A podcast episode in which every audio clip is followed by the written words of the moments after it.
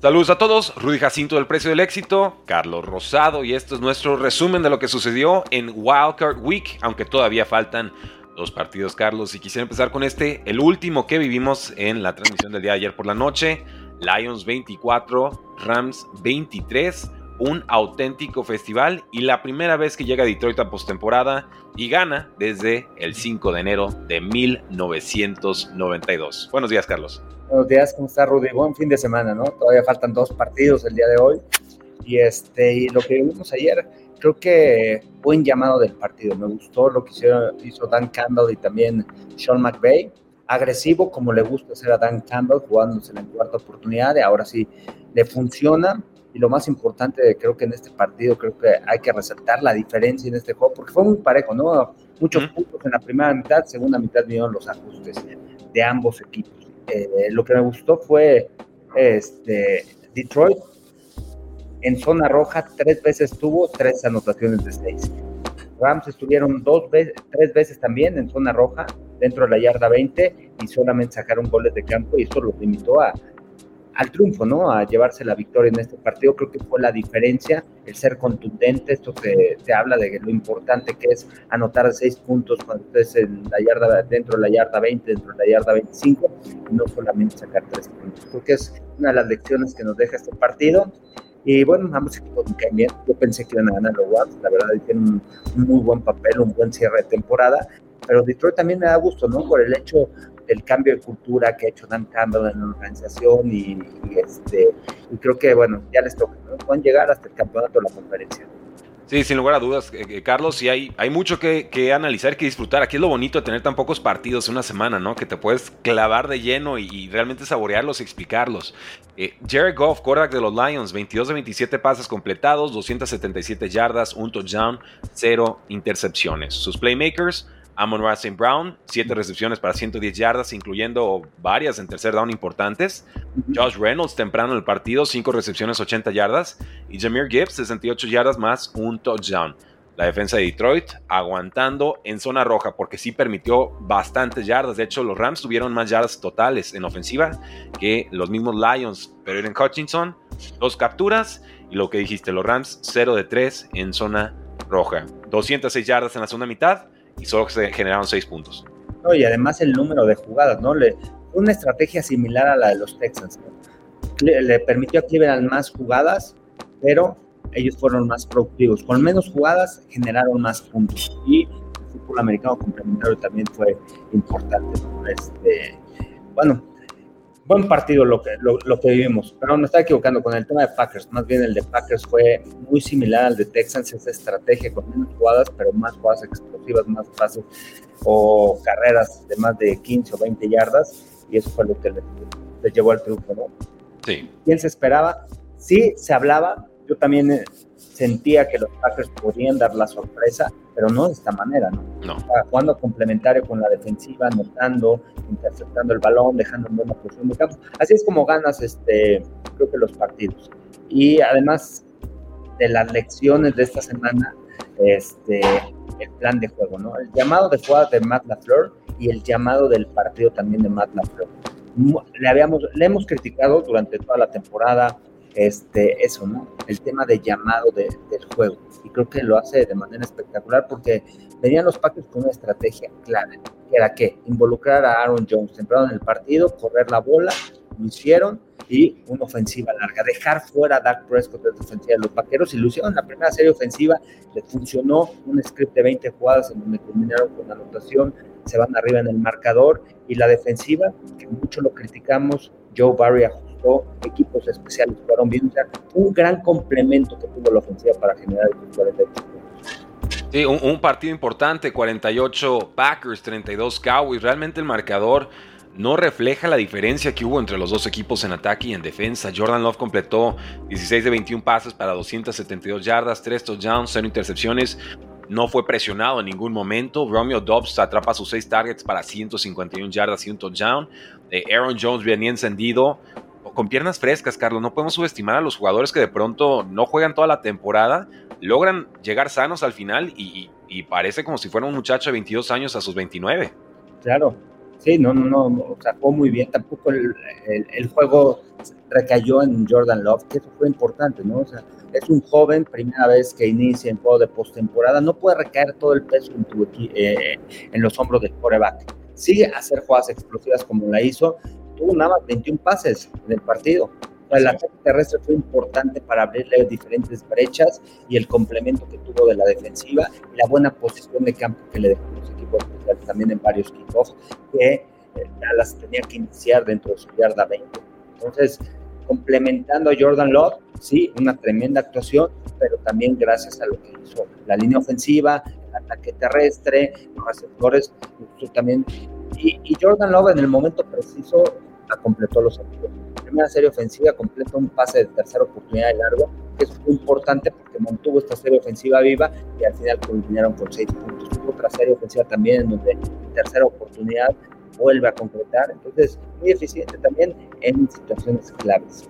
Totalmente, 118 yardas, 3 touchdowns en 21 acarreos para Aaron Jones. La defensa de Packers para mí la sorpresa, o sea, Jordan no venía jugando muy bien. Yo, esperaba un tiroteo, creo que muchos esperamos un tiroteo, pero que la defensa de Packers tenga cuatro capturas y dos intercepciones, una para pick six, que todos los puntos y yardas de Cowboys llegaran en tiempo basura. Eh, Mike McCarthy, una victoria postemporada en cuatro campañas. Dak Prescott, dos victorias en postemporada en ocho, en ocho campañas. Eh, ¿Cuál es su futuro con Dallas? no? Porque veíamos a Jerry Jones y salía desencajado. Realmente yo no recuerdo haber visto tan mal a Jerry Jones. Y hemos visto fracasos grandes de estos Cowboys en postemporada. Sale y dice, eh, no, no, tengo comparación. O sea, esta es la, quizás la peor derrota que recuerde por la expectativa, por lo que veíamos en el equipo y, por cómo termina. Es que los dominaron, dominaron en los tres facetas del juego. ¿no? O sea, no solamente dices, la ofensiva no funcionó, Dak no funcionó. Dak estaba este, en los primeros pases, si lo viste, pases muy arriba, más pases sin precisión, se estaba presionando, estaba muy presionado, creo que se presionó al principio del partido. La defensiva no detuvo nada, no vinieron ajustes de Dan Quinn, o sea, no solamente es el tema ofensivo, también el tema defensivo, cuántas yardas permitieron, este, los movimientos por tierra era el gran reto y, y, y es el problema de los vaqueros, ¿no? A lo largo de la temporada fue el cómo detener el ataque terrestre juegan con seis defensivos profundos, este, un equipo ligero, un equipo que estaba construido para obligar a los rivales a venir de atrás. ¿Por qué? Con cinco o seis defensivos profundos, con esos pass rusher, pues obligas al rival a venir de atrás. Pero cuando el otro equipo tiene el control, cuando el otro equipo empieza a correr el balón, cuando el otro equipo se va adelante, es difícil para los vaqueros poder regresar por cómo están construidos. Y bueno, lo sucedió y lo entendió Matt LaFleur porque esa fue la estrategia. Algo similar ¿te acuerdas? El Día de Acción de Gracias. Así dominaron a, Detroit. les pasaron por encima porque provocando balones sueltos, la defensiva generando puntos, dejando en buena posición de campo, este, a la ofensiva. Entonces, creo que fue un plan de juego similar a lo que vimos en Acción de Gracias en contra de Detroit. Y, este, y bueno, interesante, ¿no? La victoria de los Packers, ahora se enfrentarán a los 49ers. Buen reto, Carl Shanahan le tiene tomada la medida más la Creo que va a ser un juego muy interesante porque siento que Jordan pues, los puede atacar, ¿eh? Con, jóvenes, con, este, con, esos receptores que tienen esa habilidad para ir profundo. Y el diseño de jugadas ofensivas va a estar interesante cómo se comportan contra esta defensiva de San Francisco. A, mí lo que me encanta de estos Packers es cómo distribuyen el balón con hombres que hace menos de un año no, no conocíamos, ¿no? Tucker Craft, regresa Luke Musgrave de lesión, Christian Watson ayudando puntualmente, y Don Tibius Wicks también, decían, bueno, receptor 3, número 4, Bo Melton, o sea, es una locura de cómo está distribuyendo el balón y eso es mérito de la ofensiva, del coach, pero sobre todo para mí, el mariscal de campo. Antes de pasar al siguiente partido de Chiefs contra Dolphins, eh, Carlos, quisiera regresar un poco a este de Detroit 24, eh, Rams 23, por, preguntas específicas. Primero, eh, Puka rompe el récord de más yardas para un novato en un debut de, playoffs. No sé, 181 yardas tuvo Pucanacua y es el récord de un rookie en playoffs. En cualquier instancia, no nomás en su primer partido, sino en cualquier juego que haya tenido en, en postemporada. Dos, la lesión de Tyler Higby. Eh, golpe bajo, lo alcanza a agarrar con el pie apoyado, se teme ruptura del ligamento cruzado anterior. Eh, lo saco a colación no porque el golpe necesariamente sea ilegal o no, que creo que es debatible, eh, es un recurso que tienen los defensivos, pero me acordé, es el mismo jugador que lesionó a TJ Hawkinson de los Vikings, una jugada parecida. de pronto será la reputación de casa de, de rodillas o es simplemente que así, así es su recurso y es válido? O sea, viendo la repetición, ya viéndola en cámara lenta, viendo cómo va hacia la rodilla, él va abajo, él va a darla abajo. O sea, lo va midiendo perfectamente para darla abajo. Entonces, muchas veces, a lo mejor no es castigo, ¿no? Porque, no. pero sí es de mala leche para un jugador. Tienes que, eh, que proteger a, a, los jugadores también del otro equipo. Y arriba, arriba, y ve, golpéalo con el hombro y todo. Este, y bueno, la mala fortuna es que cuando iba cayendo, la pierna estaba plantada y justamente viene un impacto. Exactamente ahí. Me midió cañón y, este, y realmente no sé si lo vayan a multar. ¿eh? Ok, Kirby Joseph, el safety de los, eh, de los Lions, si quieren, si quieren el nombre, me acordé que eran dos alas cerradas que ya pasaron y te perdieron prácticamente el resto de su campaña por, por ese golpe.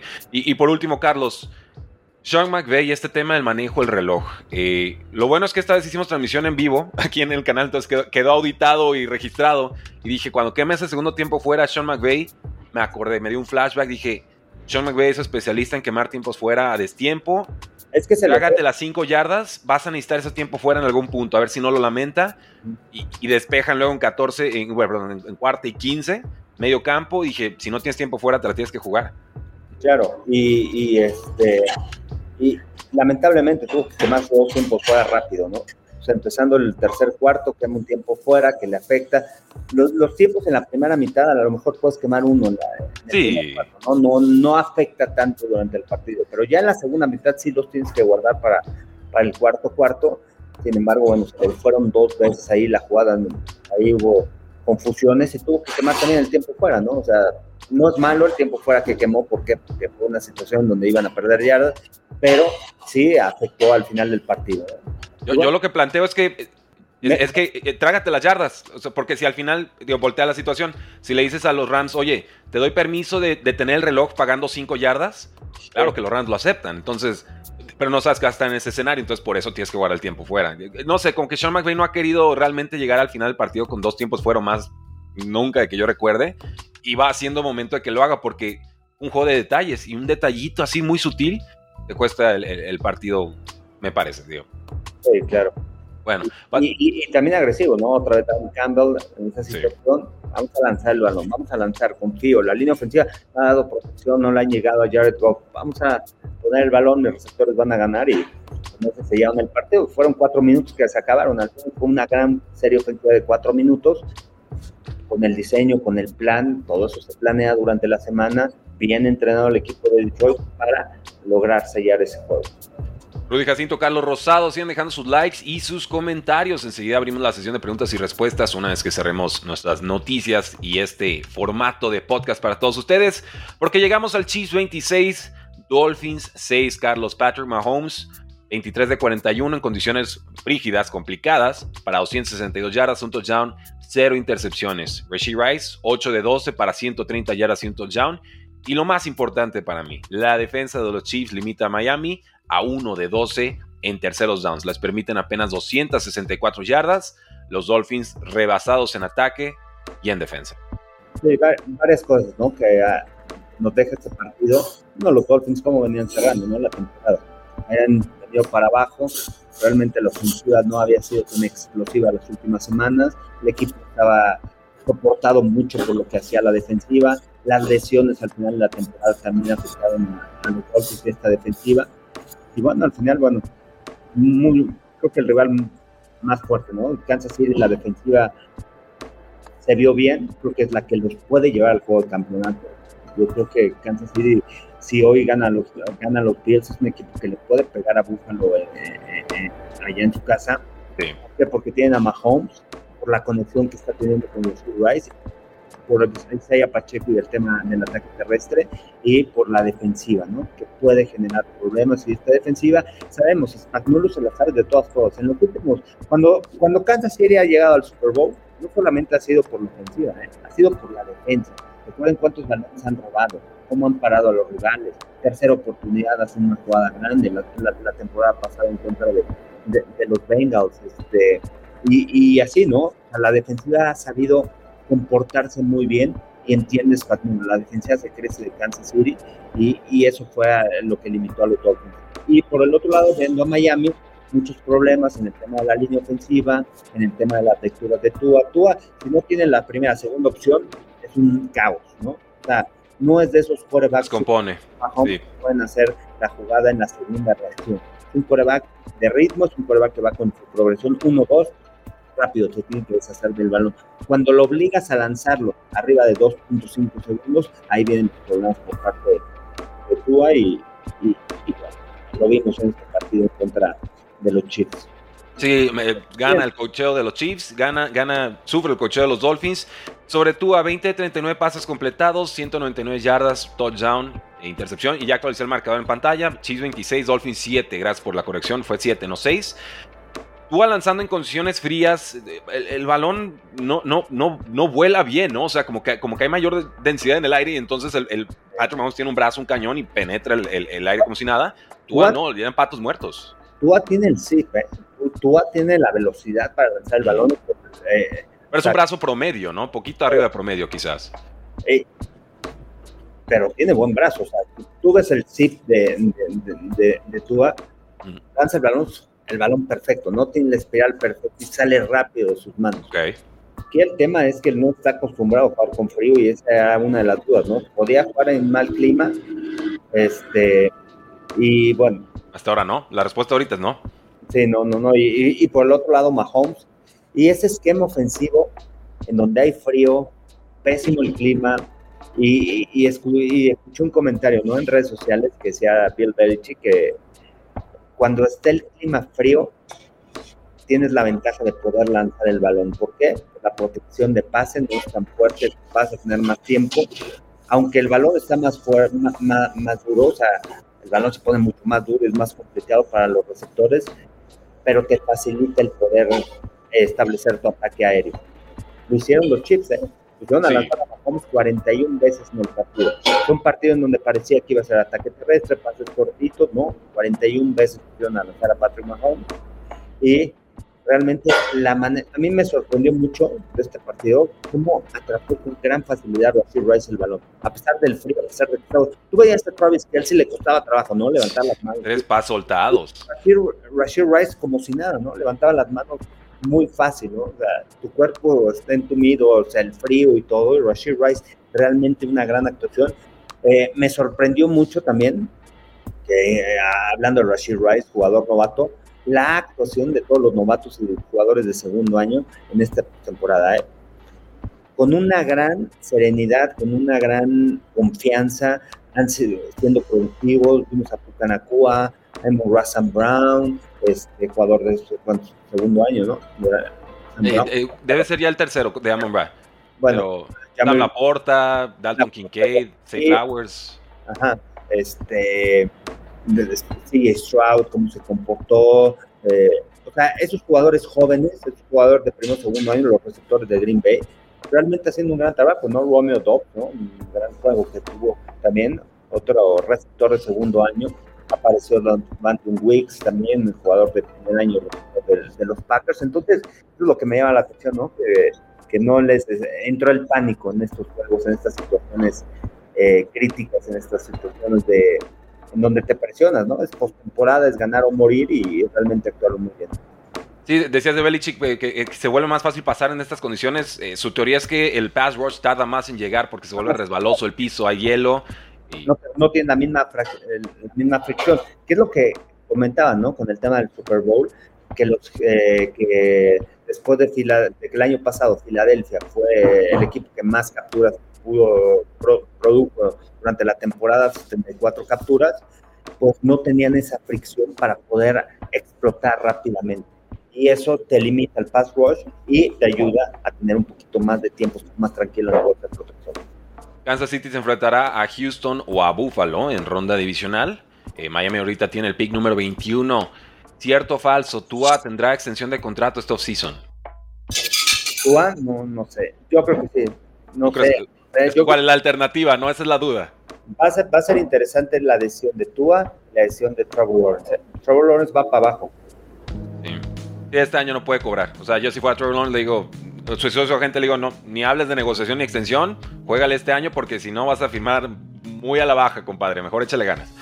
Y, a mí, bueno, y de Tua, no creo que haya buenas alternativas para Dolphins ahorita. Yo creo que se van a tener que conformar con ese jugador y yo sé que la afición está muy dividida ahorita por eso. Texans 45, Browns 14, Carlos. Eh, yo aquí tomé a los Browns y te lo decía fuera del aire, lo confirmo aquí. Creí que le iban a costar las intercepciones algún día a Joe Flaco, pero creí que iba a ser contra Baltimore en ronda divisional, no aquí. Estos Texans pudieran explotarlo y es que ganaron en ambos lados del balón. C. Stroud 16 de 21, 274 yardas, 3 touchdowns, 0 intercepciones. El quarterback más joven en ganar un partido de postemporada. Nico Collins, un monstruo, 6 de 7 para 96 yardas y un touchdown.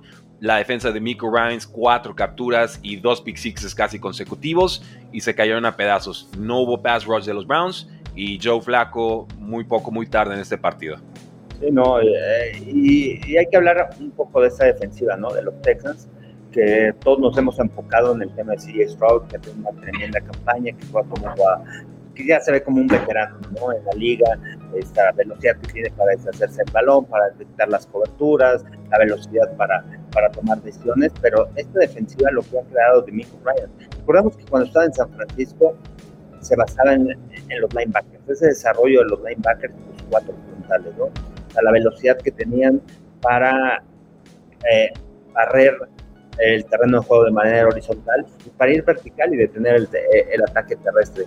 Esta defensiva es de las mejores de la carrera, lo demostraron. Eh, Cleveland no pudo correr el balón de manera eficiente.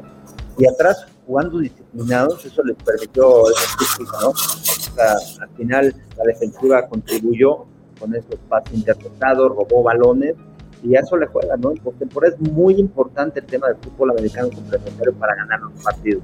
No vas a depender solamente de tu ofensiva, necesitas que la defensiva genere algo importante, genere jugadas grandes, y eso lo entiende muy bien Dimitri Ryan. Eh, yo me fui con los Texans en ese partido porque no creía que, le, que Mari Cooper iba a tener un, partido similar a lo que fue la temporada regular, ¿no? 65 yardas. Yo creo que Jimmy Correa a entender cómo hacer los ajustes, cómo contenerlo y evitar que a Cooper te ganara el partido. David Onyuko produciendo, Harrison Bryan también, el ala cerrada, pero al final limitabas un poco a Mari Cooper, a su mejor receptor, que es lo que te lastimó en ese partido. Fue eso, ¿no? Las jugadas explosivas que logró generar Cleveland en el encuentro, porque Houston pudo mover el balón con Case Keenum, ni siquiera jugó sí en el encuentro.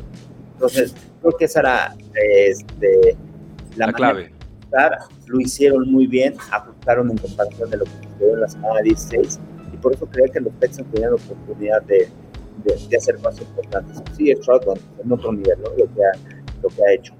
Devin no qué gran aportación al equipo, Nico Collins cómo ha crecido, de repente todos espantados en pánico porque había salido lesionado en la temporada y era su arma para este, ir vertical, y bueno, aparece Dalton Schultz, aparece Nico Collins, así que hay armas en el equipo de los Texans, eh, no sé si les dé para avanzar al todo campeonato, pero es un equipo que viene encendido y, este, y realmente mi admiración para lo que ha hecho de Nico Ryans esta temporada. totalmente. Cómo, cómo la tomó, todas las críticas por haber escogido y haberse movido y tener los picks entre los primeros tres, con Will Anderson, con C. Swag, y de repente están produciendo jugadores que, tienen ese chip ¿no? en el hombro y que tienen universidades grandes que están acostumbrados a jugar en juegos importantes con estadios llenos. Sí, yo, yo mantengo que ese proceso fue muy arriesgado por un equipo que estaba muy devastado en el off-season pero así es esto, si tú aciertas en tus picks, a nadie le va a importar. Y acertaron con CJ Stroud, acertaron con Will Anderson, y aquí acertaste tú con tu pick de los Texans y te lo reconozco por completo, porque si alguien en México estuvo a bordo del tren de los Texans de semana 1 en adelante, ganaran o perdieran, analizando lo que estaban haciendo, creo que has sido tú, Carlos, y están todos los videos en vivo para, para, para validarlo y reconocerlo. y la línea ofensiva, ¿no? Entonces hay que darle un gran reconocimiento de cómo, cómo jugó este año, tremendo Contuvo Barrett salió lesionado en el partido, pero durante lo, que, lo, que pudo jugar lo hizo de manera extraordinaria y, y, así se ha comportado a lo largo de la temporada. ¿no? Ha sido, creo que, un baluarte muy importante y alguien en el que sí estoy. Y, a mí lo que me impresiona de sí estoy, preguntarle también a la gente, no sé si lo tienes pero realmente no entra en pánico, tranquilo, esa presencia que tiene en el pocket, esa rapidez que tiene para lanzar balones, cómo va con sus progresiones rápido y de repente no tiene a nadie, saben dónde está el, jugador que debe estar en el check down, o sea, realmente el proceso que tiene, el entendimiento de los conceptos ofensivos, pues lo hacen tomar su tipo de decisiones, ¿no? Rápido. Siento que ver el juego en cámara lenta, que es algo que decía Joe Montana, ¿no? Cuando tú ves el juego en cámara lenta, cuando ya entiendes todo, ¿no? La velocidad del juego, cómo se van moviendo los defensivos, en dónde van a aparecer, dónde se van a abrir las ventanas. Y creo que sí, Stroud en su primer año está viendo así el juego. Y mucha ayuda de, y, y, y, mucha responsabilidad y alguien que le ayuda mucho, Bobby Slowick, para también adaptar el esquema ofensivo, entenderlo y él lo pudiera ejecutar de manera correcta y, este, y creo que Bobby Slow también, ¿no? No, no, es un trabajo en equipo fenomenal. Y ya, ya hasta va a tener entrevistas, ¿no? Para, para la posición de coach. Sí, eh, quiero reconocer a John Mechi que tuvo algunas recepciones después de estar muy desaparecido esta campaña, regresando de cáncer, eh, jugador de rol muy a los Packers, ¿no? De que, oye, no está Tank Dell, ¿quién va a aparecer? Y Brevin Jordan, que también por momentos fue importante esta campaña con jugadas grandes, explosivas, es una ala cerrada no para bloqueo, porque realmente el cuerpo no le da para, pero como receptores es un muy buen complemento en esta ofensiva. Sí, además el, acierto de haberlo escogido, ¿no? De la Universidad de Miami, con esas habilidades para hacer jugadas grandes y aparece, ¿no? Juegos importantes. Así es. Vamos rapidito con las previas de este día, Carlos, porque se movió el partido de Pittsburgh contra Buffalo. en favorito por 10 puntos, over-under de 35 y medio. Este juego se iba a, disputar el, domingo tempranito a mediodía y nada, que hace mucho frío. Tú sacas una, sacan una agua del congelador y se enfría afuera. O sea, adentro está normal, la sacan y está más frío afuera. Si quieres calentarte, métete al refri. Así de está de duro el, clima en, en, en, en Buffalo. ¿Con quién te quedas y por qué? ¿Sigues con tu, con tu pick de, de Buffalo? Yo con Buffalo, no sé si puede ser por 10 puntos. Este, creo que la lesión de TJ Watt afecta mucho, ¿no? O sea, porque cambia muchas cosas. Cambia la protección de la línea ofensiva del rival, su jugador que eleva la, energía también de la, defensiva. No quiero decir que Alex Heisman está mal o que Marcus Golden, que Nick Herbie, que ha tenido una buena temporada, eh, el novato, pero la diferencia de TJ Watt dentro del terreno de juego preocupa, ¿no? Simplemente es la presencia de estar ahí, la preocupación también de Josh Allen, localizar dónde está TJ Watt, ok, dónde voy a mandar mi protección, le vamos a hacer doble equipo, a lo mejor quitas a dos hombres, obligas a dos hombres a bloquearlo, entonces cambia mucho el esquema para preparar el partido. Este, no sé si Mason Rudolph pueda generar jugadas explosivas, la defensiva de Buffalo ha jugado mucho mejor, la lesión de Rasul Douglas sí va a afectar, creo que en Búfalo. Ese jugador, eh, eh, eh, ese, ese trade que hicieron en, este, en agencia libre fue, fue muy valioso para los Bills de Búfalo, sin embargo no va a estar presente por lo que ha generado, ¿no? En esta defensiva, esa confianza atrás, estos robos de balón que ha podido provocar. Me quedo con los Bills de local y con un gran juego de James Cook. Creo que hoy va a ser este, una pieza mental si quieren llevarse el partido por aire, por tierra. Suscribo, todo lo que dijiste, Carlos. Está favorito Búfalo por 10 puntos. Estoy de acuerdo contigo, se me hacen muchos para un juego de playoff. Aunque han habido tantas palizas que ya no sé ni a dónde hacerme. Bueno, sí. Y para el clima, ¿no? O sea, también. Eh, del clima estamos a, 21 grados Fahrenheit. O sea, está, está muy bajita la temperatura, pero no es tan crítica como estábamos hace un día. Y el viento, sobre todo, Carlos, creo que eso es el importante. Estábamos con vientos de casi 30 millas por hora en, su tope.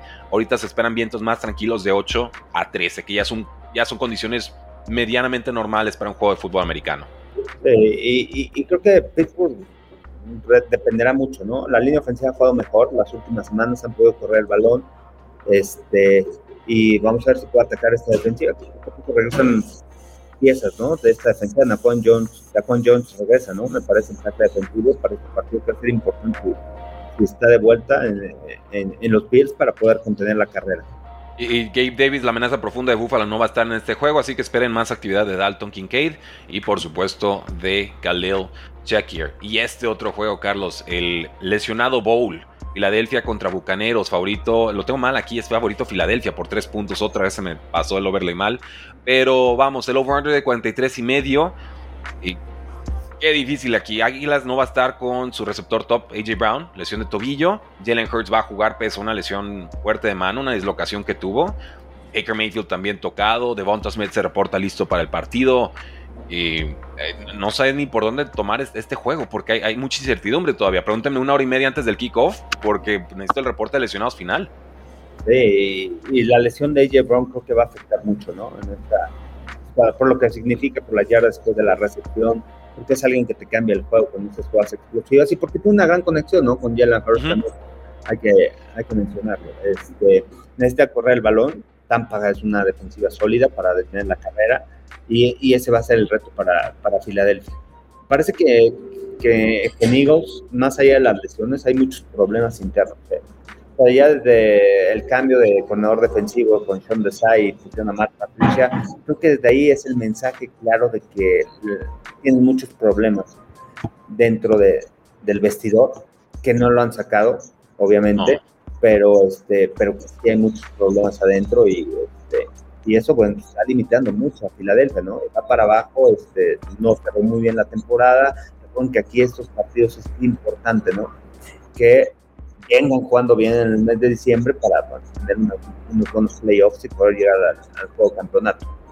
¿Con quién te quedas, Carlos? Me quedo con Filadelfia por la experiencia, pero tengo mis dudas. ¿eh? Creo que Tampa Bay puede, puede ganar. Puede ser un, de esos juegos que le gusta a Baker Mayfield, ¿no? que desde, quiere captar la atención. Es que de repente estos juegos en horario estelar, eh, toda la, atención sobre Baker Mayfield es lo que le gusta a él, ¿no? Ese liderazgo que tiene y todo. Y puede dar un extraordinario partido, pero también puede eh, querer forzar bola y ahí pueden venir las equivocaciones. Pero eh, yo, voy con Bucaneros, ¿eh? Yo, yo, voy con Bucaneros. Yo sé que no son favoritos, entiendo todos los problemas, pero eh, veo demasiadas lesiones y, frustraciones con Eagles. Yo, yo desde que los vi perder contra Giants dije, este es un equipo one and done. no, ahora, he fallado bastante esta postemporada, entonces tómenlo con reserva el pick, pero veo en principio que el esquema de Todd Bowles le puede complicar mucho a Eagles. Yo espero muchos blitzes. Van a, creo que van a calcar el plan de juego de Giants en semana 18. Sí. Eh, y, Tampa Bay con altibajos, ¿no? Está teniendo grandes linebackers, tiene una buena línea defensiva. Eh, los corners, el adecuados. Antoine, Antoine Winfield. Antoine Winfield hoy va a ser clave, ¿eh? lo que pueda generar atrás, pasos interpretados, robos de balón.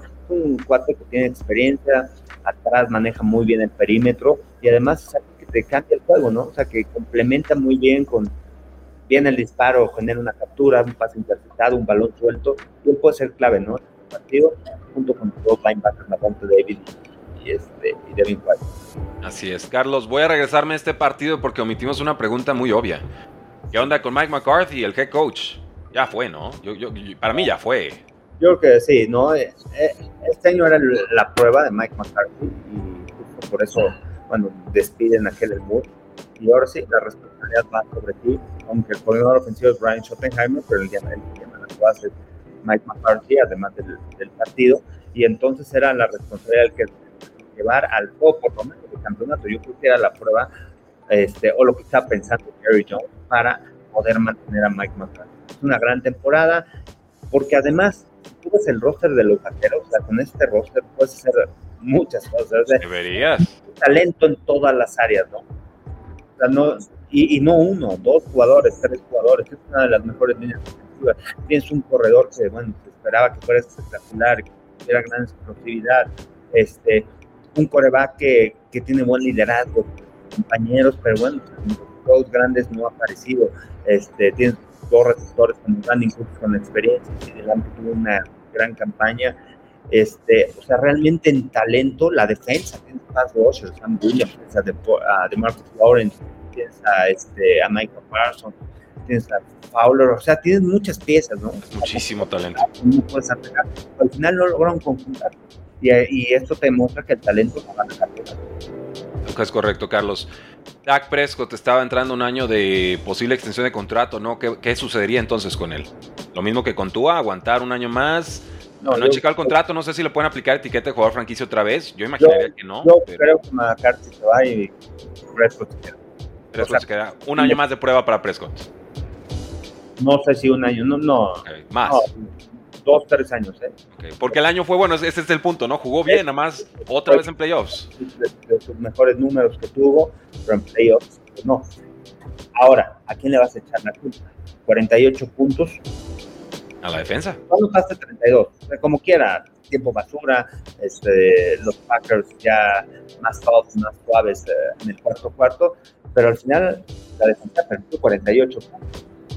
O sea, van a, hablemos de Dan Quinn. ¿Qué, va a pasar con Dan Quinn? Ya se va a Seattle y... Ahí vinieron siete, ¿no? De la defensa.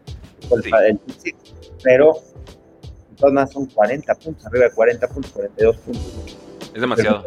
nada más de 40 puntos lo que decide la defensa. Entonces, si quieres hacer una evaluación en eso, en el tema de, de ok, no jugaste tan bien, no jugaste, pero mi defensa jugó peor. Entonces, ah, es correcto. La responsabilidad, ¿no? ahí viene, yo creo que la evaluación por los números que tuvo Dak Prescott durante ¿Dan Quinn se queda o se va? Por lo que está dentro, ¿no? Lo que significa también el vestido. Ya. Sí, sí, pero Dan Quinn, Carlos, yo quiero que me digas qué onda con Dan Quinn porque lo querían de relevo para McCarthy. Yo creo que después de esto ya no se puede. No, yo creo que Dan Quinn se va y Dan Quinn yo creo que tiene la oportunidad de, regresar a ser head coach en Seattle. Ok, estamos, estamos en la misma página. Quería confirmarlo nomás porque eh, lo veía muy emocionado a los Cowboys de no, no, no, quita a McCarthy y mándalo. Incluso si hubieran llegado más lejos los Cowboys, creo que Dan Quinn se iba a ir del equipo, ¿no? Okay. Le iba a abrir la oportunidad eh, en Carroll y creo que es la primera opción que pueden tener los hijos faltan las entrevistas y todo, pero ya conoce la organización y todo. Y creo que Pete Carroll va a empezar también para, para, que llegue. Ya que no va a ser, bueno, ya que no va a estar como jefe. Noticia rápida, gente. Sigan dejando su like y sus comentarios. Rudy Jacinto, Carlos Rosado. Enseguida pasamos a sesión de preguntas y respuestas. Ahí les va. Jim Harbaugh ya está en entrevistas con los Chargers el día de hoy. El campeón nacional ya tuvo su primera entrevista o va a tenerla. Y yo creo que la intención es clara, ¿eh? Si la primera entrevista fue Chargers, es que su opción número uno es Chargers. Justin Herbert haciendo la labor ahí de reclutamiento. Sí, sí, sí, claro. Eh, y es un equipo que realmente para un head coach es muy atractivo, ¿no? Por las piezas que tienen, eh, tanto a la ofensiva como a la defensiva. Y lo más difícil, ¿no? Conseguir un coreback que ya está probado, que es elite, ¿cómo lo voy a poder desarrollar? ¿Cómo le voy a sacar su potencial? Que aparte es top, ¿no? Fuertes que juegan con honor y todo Justin Herbert y las habilidades atléticas que tiene. para mí es muy atractivo poder llegar a, a los Chargers como head coach. Creo que es una opción viable, es una opción que cambiará la que necesiten ¿no? ese cambio de, que puedan tener. Antonio Pierce es el favorito para quedarse como head coach de los Raiders y es que Max Crosby, el pass rusher All Pro, supuestamente pediría un trade si los Raiders se atreven a contratar a alguien más. Hemos visto toda clase de berrinches y quejas y reclamos y extensiones de contrato y, y denme más dinero, Carlos. No recuerdo un jugador amenazando con irse si no mantienen un head coach interino. O sea, Respect 100% para Max Crosby, que entiende que ya tienen algo ahí con qué trabajar y que no pueden dejar que el dueño nuevamente lo arruine. Claro, este, porque se ganó el vestidor, ¿no? Demostró. Ahora, ¿qué es lo que quiere también, no? ¿Hacia dónde la quiere llevar? ¿Cuál es la filosofía que quiere construir? Así es. al final creo que Antonio Pierce demostró que puede construir una cultura ganadora. Eres oportunidad. La conexión con los jugadores y bueno, la parte de reclutamiento es otra área que también le corresponde al head coach, al general. Y este, pero creo que lo más importante creo que es dentro del vestidor que no lo han tenido los Raiders, ¿no? Ese equipo agresivo, ese equipo, bueno, de los años cuando estaba como dueño, ¿no? El papá de, del señor Davis, de Mark Davis, de Al Davis, lo que construyó con esta organización, esa filosofía, ese ese Raiders ¿no? O sea, ese, esa filosofía, porque al final tenían una manera de ver el juego, ¿no? De, de, ser un equipo agresivo, de ser un equipo grande, de ser un equipo fuerte. Los Commanders tienen como su target favorito al puesto de head coach al coordinador ofensivo de los Lions, Ben Johnson. Ojo que Washington contrató a Aaron Peters, ex de los 49ers, como general manager el pasado viernes. Ben Johnson va a ser interesante, muchas expectativas. Eh, aquí la duda es, ¿podrá construir una cultura ganadora? ¿Podrá construir un equipo ganador? O sea, porque también otra vez lo que estaba comentando, ¿no? O sea, muchos equipos están buscando, ok, los corredores ofensivos, el play caller hace un gran trabajo, sí, pero una cosa es el play caller y otra cosa es ya cuando eres entrenador en jefe, que son cosas totalmente diferentes, ¿no? Construir, ¿qué, ¿Qué es de lo que hablaba Bill Belichick, ¿no? De lo que habla Bill Belichick, de lo que habla Nick Saban, de lo que habla Bill Parcells, el construir una organización, esa cultura ganadora. ¿Qué necesitas? Necesitas tener una visión, necesitas también tener una alineación entre dueño, gerente general, head coach. No solamente estar en el mismo canal, sino estar en la misma línea hacia dónde vamos y vivir ese proceso. ¿Qué voy a hacer para poder cambiar esa, filosofía y poder este, construir esa cultura dentro de mi organización? Cualquier libro de Bill Walsh les va a ayudar mucho en ese sentido. Yo sé que tú tienes gran admiración por él y cada que hablas de esos temas, me tengo como la burbujita de Bill Walsh aquí, que es mi. porque es muy fácil, ¿no? Y Eric Bienemi, oye, ¿por qué no le Eric Bienemi no le van a dar la oportunidad de ser head coach? ¿Por qué no se la dieron? Commanders tuvo una apreciada temporada. en varias ocasiones tuvieron la oportunidad de correr a Don ¿Y por qué no lo corrieron y le dieron la oportunidad de Eric Bienemi? No confían en él. Eso es lo.